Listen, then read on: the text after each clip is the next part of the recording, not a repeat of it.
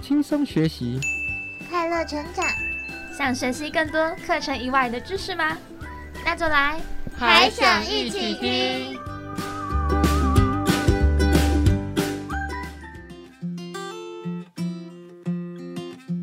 小黎呀，你以后想做什么呢？我想当一名医生，学会治病救人。嗯，听起来很不错呢，是个很好的志向哟。可是姐姐，我不想上学。不上学念书的话，要怎么当医生？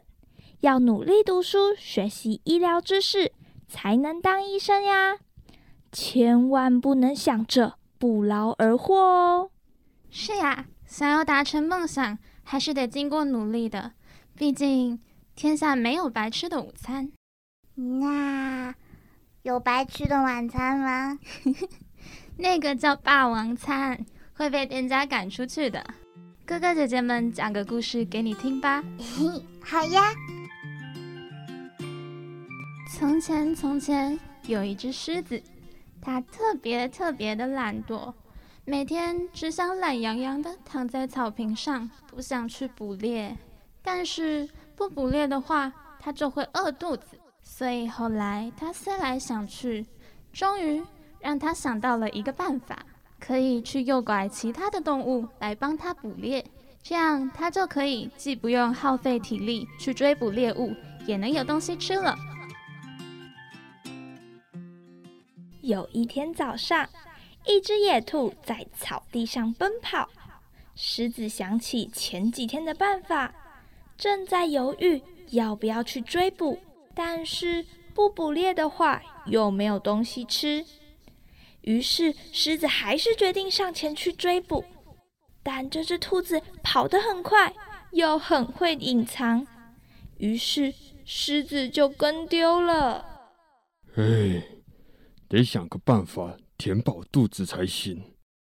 这个时候呢，正巧有一只小野驴在草原上奔跑。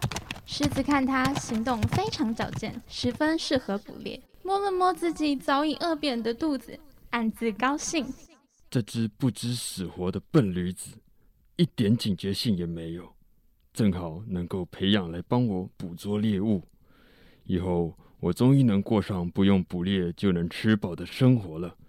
现在我就出去吓吓他。狮子放慢脚步，努力的将自己的身体隐藏在草丛之中，慢慢匍匐前进。等到时机成熟，使出浑身力气，大吼一声，那只小野驴被吓得差点昏倒。狮子见小野驴被吓得魂飞魄散。慢悠悠的一步步走到他身边，纵然速度很慢，但他每走一下，驴子心里的慌乱就多加一分。什什么声音？不要过来！不要过来！不要过来！不要过来！你这大意的驴子，在危机四伏的草原上也敢乱跑乱跳，不担心会被抓吗？小野驴看到一只庞大的狮子出现在眼前，早吓得四肢乱颤。想要张口回话，却一句话也说不出来。嘿嘿，小驴子，现在给你两个选择：要么你帮我捕捉猎物，要么把你当做今天的晚餐吃掉。我我我我我拜拜托你不要吃掉我！好好好好，我我帮你追捕猎物，你你你你你别吃掉我！拜托拜托拜托拜托，别别吃我，别吃我！哼。只要你乖乖的帮我捕猎，我就不伤害你了。但是你要敢耍什么花样，那我就不保证你能见到明天的太阳了。好，好，好，好，好，好，我我一定安分守己，乖乖乖照您的话去做。此后，小野驴照着狮子的吩咐，认真的执行。每次他一把小动物扑倒在地上，狮子立刻前来接走。驴子便转身自己去摘苹果吃，不知不觉中，小野驴已经帮狮子捕获了好多动物。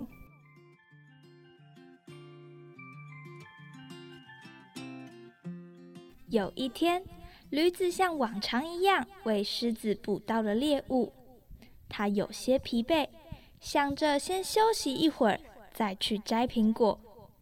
这时，突然传来一声凄厉的动物叫声，接着便是狮子痛快的嚼食声。他转头去看，看见血淋淋的场面，实在是有些于心不忍。没有想到，一向吃素的他，竟然变成了狮子手上的屠刀，残害了这么多比他瘦弱的小动物。狮子痛快地吃了一顿大餐，摸了摸圆滚滚的肚子，甚为满意，暗自庆幸自己想出这么聪明的办法来。好 啊，只要小野驴能够继续为我效力，我就不愁会饿肚子了。这种躺着就有猎物过来的生活，实在过得太舒服了。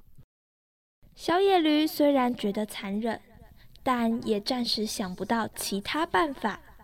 如果他不追赶动物，自己也会小命难保。于是只好继续为狮子效劳，再寻找时机逃走。有一天下午，狮子觉得这么久了，驴子应该会继续乖乖的帮他，便十分安心的睡午觉了。这残暴的狮大王终于不再看着我了，此时不跑，更待何时？驴子觉得是个逃跑的好时机，趁狮子熟睡时，从他身边快速绕过。驴子逃跑时，不小心发出了一些动静，狮子被吵醒了。驴子发现后，便快速的往前奔跑。什么？你这只驴子竟然不知好歹的敢逃走！我要把你吃掉！小野驴不肯听话，令狮子非常生气。他俯下身子，奋力往小野驴扑过去。小野驴闪躲不及，屁股被狮爪抓了一下，痛得要命。幸亏他动作快，趁狮子第二次扑上来之前，拔腿往前奔跑。这段时间，为了抓猎物。他的反应也训练得越来越敏捷。他看到前面有一个很大的坑洞，纵身一跃，就跳了过去。而狮子整整一个多月都过着好吃懒做的生活，缺乏反应力的训练，看到坑洞闪避不及，重重的掉了下去。狮子拼命的想跳上地面，无奈坑洞太深。它怎么用力跳都跳不上去，它呼喊着：“救命啊！救命啊！”但这时驴子早已经逃之夭夭，整整三天都没有动物经过这附近。最后，狮子被活活饿死在坑洞中。小黎，你知道哥哥姐姐们为什么要告诉你这个故事吗？我也不知道，我只知道。这只狮子好可恶，好讨厌哦。那小黎，你为什么会觉得这只狮子很讨厌呢？因为它很残忍，而且它还奴役小野驴，帮它抓小动物。小野驴不想抓它，他居然还威胁人家。嗯，我我我也不知道，反反正他就是很讨厌。嗯，小黎说的有道理。那故事里的狮子呢？其实啊，它就是一个每天都想要不劳而获的人，想要猎物却又不自己去抓，每天都等着小野驴抓猎物给它吃，想要享受别人劳动的果实。嗯，哥哥姐姐们，我懂了。想要什么东西，应该自己去努力。靠着不劳而获得到东西，不是正确的做法。小黎以后不会这么想了。很好，各位小朋友们，如果你想要一个东西，或者是想要成为什么样职业的人，应该要怎么做呢？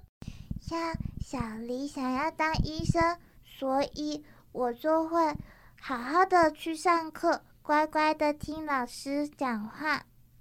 然后也会认真的回家复习，这样以后就能考上医生了。嗯，就像星星姐姐想要交到很多的好朋友，所以我会对生活周遭的人表现得很好，也会懂得去赞美别人，这样子才会让别人想要跟我当好朋友。我和妈妈约定，如果每一天都帮妈妈做家务的话，在生日那天我就可以得到我喜欢的玩具车了。所以我会遵守和妈妈的约定，帮忙妈妈做家务。没错，就是这样。像小雅姐姐啊，就想要当一名诗人，所以呢，就要读更多作家的作品，仔细的观察生活中的点点滴滴，把自己的情感注入文字中，希望可以让更多的人被感染。好了，小朋友们，今天的故事就讲到这里喽。等等，我还想听。我也还想听，要听要听要听，我还想听。好，既然这么多小朋友还想一起听，那就请锁定我们的 Podcast 频道，还想一起听，我们在这里等你哦，拜拜。